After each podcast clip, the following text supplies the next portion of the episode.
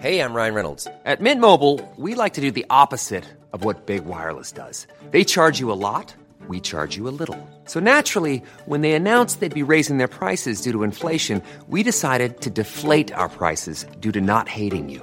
That's right. We're cutting the price of Mint Unlimited from $30 a month to just $15 a month. Give it a try at mintmobile.com slash switch. $45 upfront for three months plus taxes and fees. Promo rate for new customers for limited time. Unlimited more than 40 gigabytes per month. Slows. Full terms at mintmobile.com.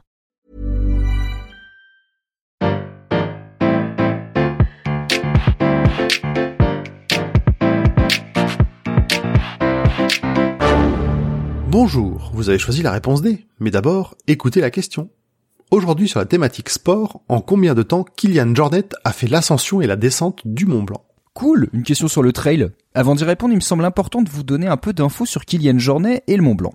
Kylian Jornet, c'est la superstar de l'Ultra Trail, des courses dans les montagnes qui s'étendent sur des dizaines et des dizaines de kilomètres. L'un des Ultra Trails les plus connus, c'est celui du Mont Blanc, appelé l'UTMB. 170 km de distance et 10 km de dénivelé positif. Je vous invite à suivre la course sur le site officiel de l'Orga, c'est gratuit et passionnant.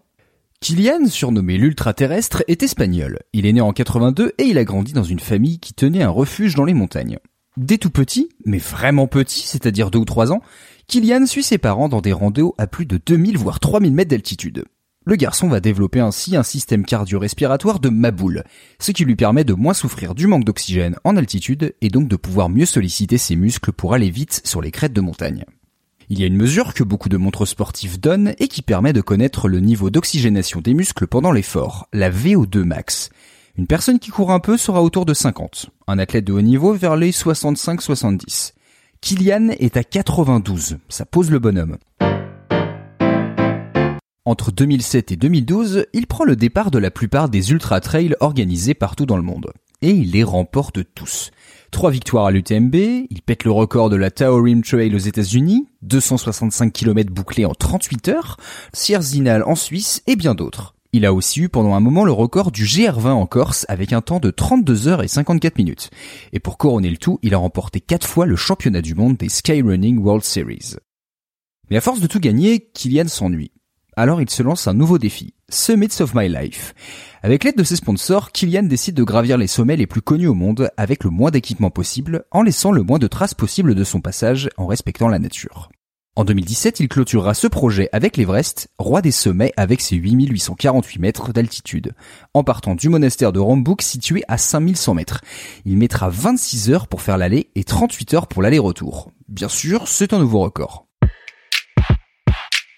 Mais le premier chapitre de ce projet fou est le Mont Blanc qu'il connaît très bien. Et pour le coup, il va vraiment se donner.